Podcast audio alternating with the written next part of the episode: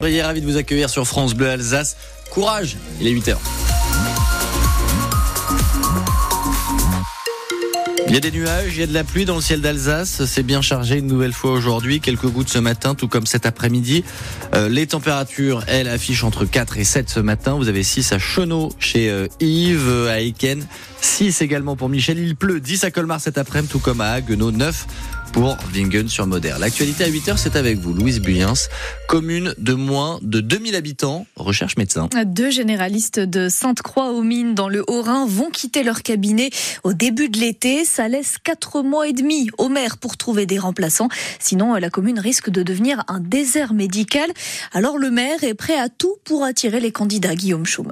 La nouvelle est tombée mi-janvier. Les deux médecins ont appelé le maire, Jean-Marc Burus, pour lui dire qu'elles allaient quitter la commune pour aller exercer ailleurs. Ça a été un vrai coup de massue. J'ai eu la mauvaise surprise de la fermeture du cabinet médical. Ça a été vraiment une, une surprise pour l'ensemble des 2200 patients du cabinet médical et pour l'ensemble des élus. Depuis cette mauvaise nouvelle, le maire se retrousse les manches pour trouver deux nouveaux médecins. Sa première décision a été de racheter le cabinet médical pour faciliter les futures installations. C'est un, un, véritable combat de, de trouver de médecins, mais avant toute chose, et pour avoir toutes les cartes en main, il, il fallait qu'on devienne propriétaire de ce cabinet médical. C'est la première chose, une bonne fondation pour construire euh, un cabinet médical qui va perdurer. La commune ne manque pas d'atouts, selon Jean-Marc Burus, une nouvelle école, du périscolaire, une pharmacie, des petits commerces.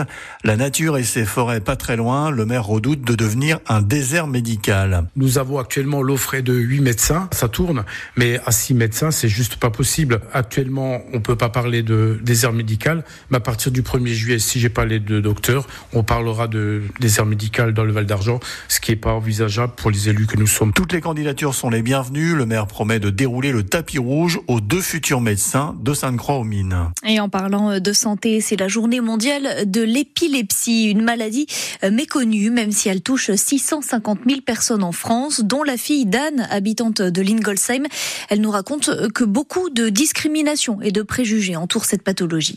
L'épilepsie fait peur, l'épilepsie est discriminant, faut le dire, au niveau du travail. Ce n'est pas la situation de ma fille, puisqu'elle est dans un établissement handicapé, c'est pas discriminant, ils en ont plein des épileptiques, donc ils, savent gérer et, et, prennent en compte. Par contre, dans le monde ordinaire, les gens n'osent pas dire qu'ils sont touchés par cette maladie, ou alors ils attendent d'être embauchés. Pour que ça soit euh, moins discriminant et plus accepté par euh, la société, il faut en parler, euh, il faut faire peut-être bah, de la sensibilisation, des campagnes d'affichage, des petits spots à la télévision, j'en sais rien, comme la sécurité routière, pourquoi pas montrer ce que c'est qu'une crise, comment il faut agir auprès de la personne quand ça arrive. Quand on maîtrise les choses, quand on en parle, on en a moins peur et on sait, on sait agir. Et on reparle de cette maladie et on essaiera de déconstruire les clichés qui l'entourent avec notre invité dans quelques minutes.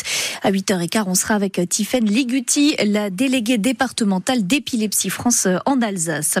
Si vous êtes propriétaire d'un logement classé en passoire thermique, ça va peut-être changer. Votre diagnostic de performance énergétique pourrait s'améliorer. Le gouvernement annonce la modification du calcul pour mieux prendre en compte la gestion et la question de l'eau chaude. Et ce sont les petites surfaces, moins de 40 mètres carrés, qui sont principalement concernées, Cyril Ardo.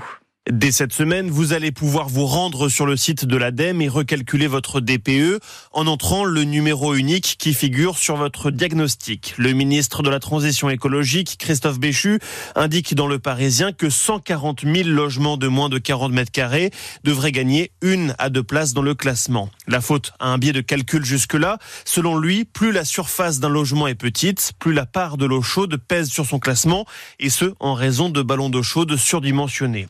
Il faudra cependant attendre le 1er juillet pour que le correctif entre officiellement en vigueur. L'interdiction de signer un nouveau bail pour les logements classés G, elle, sera bien effective le 1er janvier prochain. En revanche, le ministre précise qu'en cas de reconduction d'un bail, le propriétaire ne pourra pas être tenu responsable de louer une passoire thermique si le locataire refuse de déménager le temps des travaux. Et selon Christophe Béchu, un deuxième amendement permettra de suspendre pendant deux ans l'interdiction de louer à partir du moment où les copropriétaires voteront en Assemblée générale des travaux des parties communes. Autre de changement en prévision. Si vous comptiez profiter du leasing social pour acheter un véhicule électrique, l'État envisage d'étendre les subventions au-delà de 25 000 véhicules prévus, à condition que les constructeurs accélèrent la cadence de production.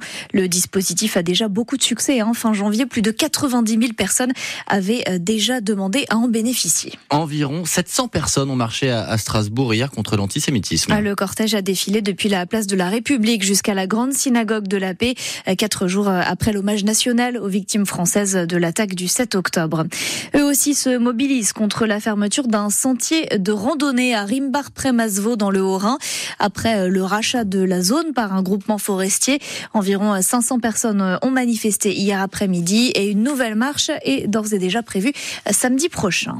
J'ai 10 ans, je sais que c'est pas vrai, mais j'ai 10 ans. Laissez-moi rêver que j'ai 10 ans. Bon, il n'a plus 10 ans, hein, mais presque 80. En tout cas, ça n'empêche pas Alain Souchon de repartir en tournée.